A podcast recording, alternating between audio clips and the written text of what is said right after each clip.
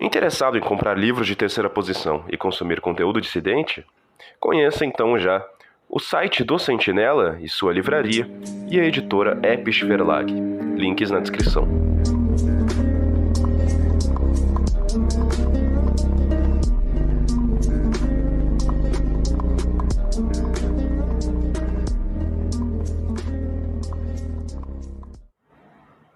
Muito se comenta a respeito da doutrina e da prática do protecionismo, e é difundido principalmente pelos liberais que isto atrapalharia a indústria nacional e seria, portanto, um empecilho.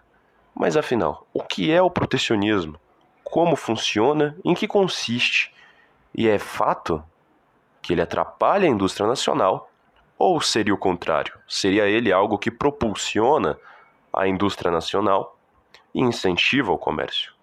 Isso é o que nós veremos no vídeo de hoje.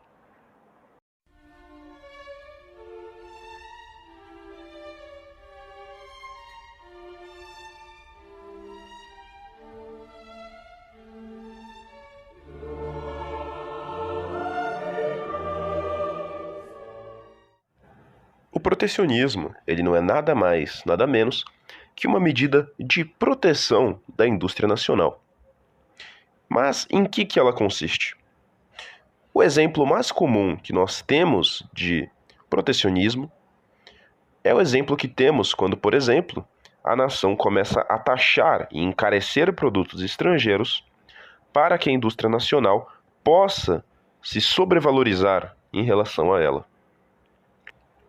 Então, vamos supor, por exemplo, que a indústria brasileira queira desenvolver o mercado de couro mas seja impossível, de toda maneira, competir com o mercado internacional.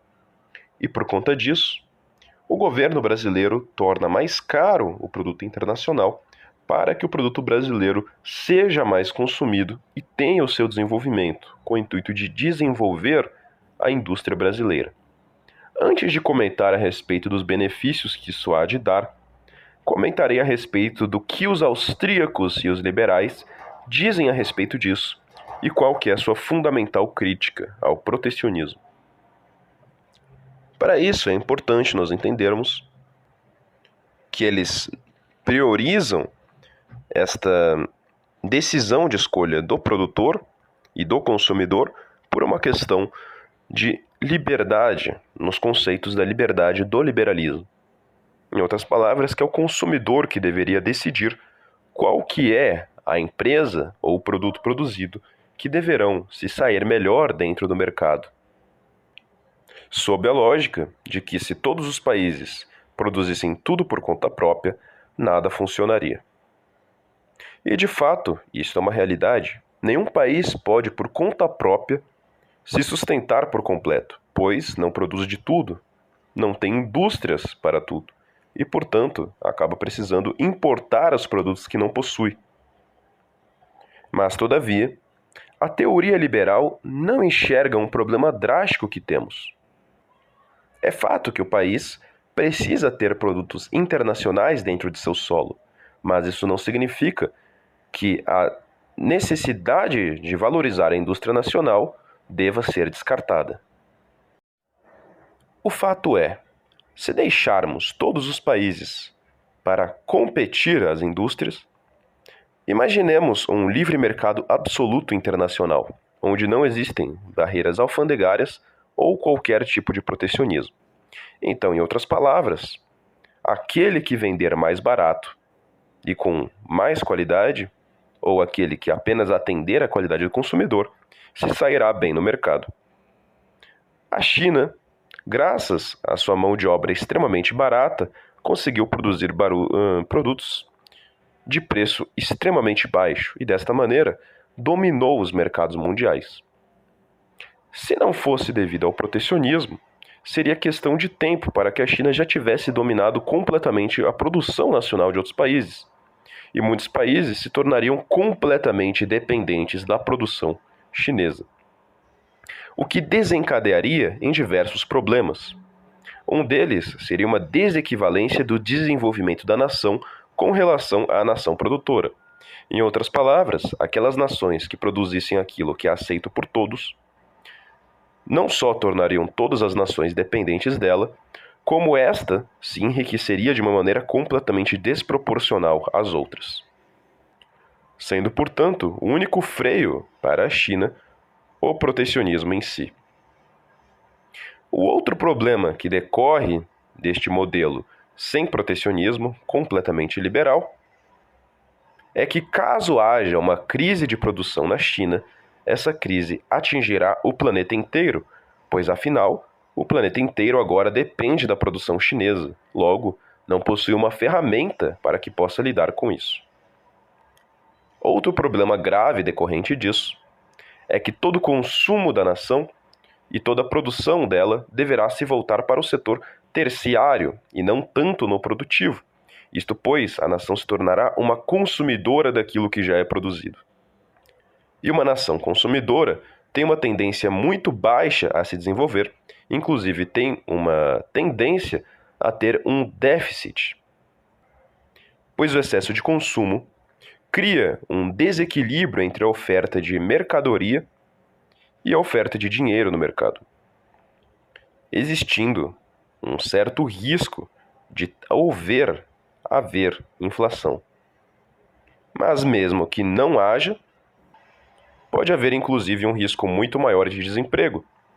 Isto pois, nações que melhor lidam com a questão do desemprego são aquelas que mais produzem pois a produção nacional gera oferta de emprego.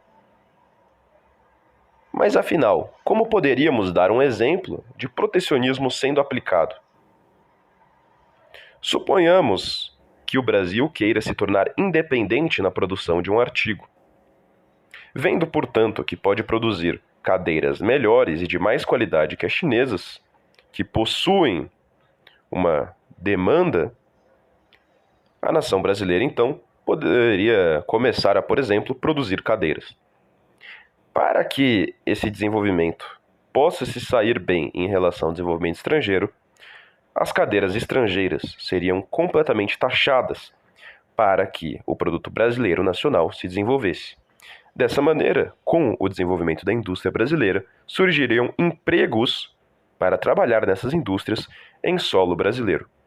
Lembrando que a produção de artigos muito especializados, como por exemplo a França que produz aviões, geram uma cadeia produtiva ultra especializada, o que acaba diminuindo a fuga de trabalho, ou o que chamamos na economia de fuga de cérebros, ou seja, pessoas super especializadas que precisam ir para outros países por não haver trabalho tão especializado em sua nação.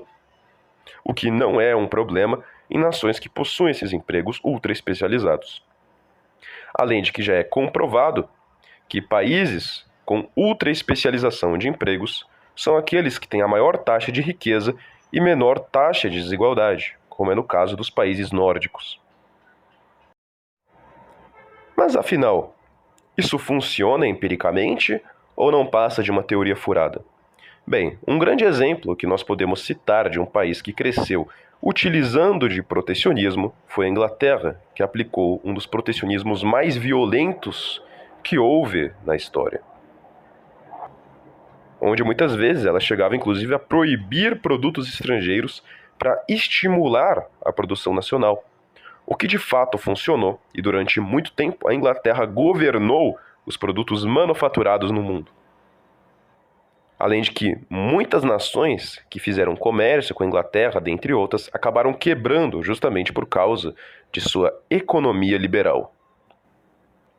Que ao bater de frente com uma economia nacional, não teve força para levar a batalha adiante. Os próprios Estados Unidos da América são um país que até hoje aplica protecionismo, diferente do que muito se imagina. Os Estados Unidos nunca foram um país liberal. Inclusive, no passado, o protecionismo norte-americano era extremamente mais violento. De modo que chegaram a proibir os produtos ingleses, e apenas graças a isso que a indústria pôde se desenvolver. No caso do Brasil, temos a Era Vargas, onde, através de protecionismo, a indústria brasileira se desenvolveu e pôde se tornar o que ela era na época.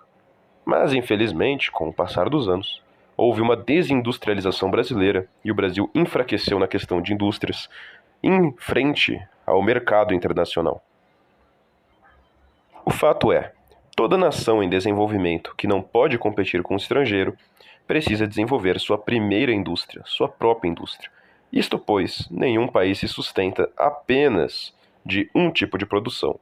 É necessário que haja uma economia diversificada e isso jamais se dará apenas pelo livre mercado, mas sim por mão e incentivo estatal. Em outras palavras, um planejamento central. Países que estão em acessão principalmente necessitam isso. O caso de países que não propulsionam a sua indústria nacional através de protecionismo, dentre outras ferramentas, ficam dependentes apenas de um produto ou do pouco que produzem, como é o caso dos países africanos e como foi o caso da nossa querida Venezuela, que caiu em uma crise abismal por este e por muitos outros fatores.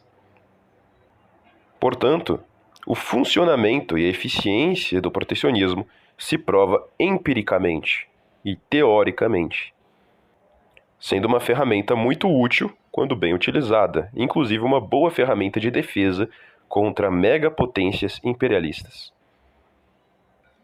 Além de ser, claro, algo que pode propulsionar principalmente aqueles países com muitos recursos e muita capacidade de desenvolvimento. Em outras palavras, cabe como uma luva no Brasil. Agradeço por acompanharem o vídeo até aqui e salve pátria!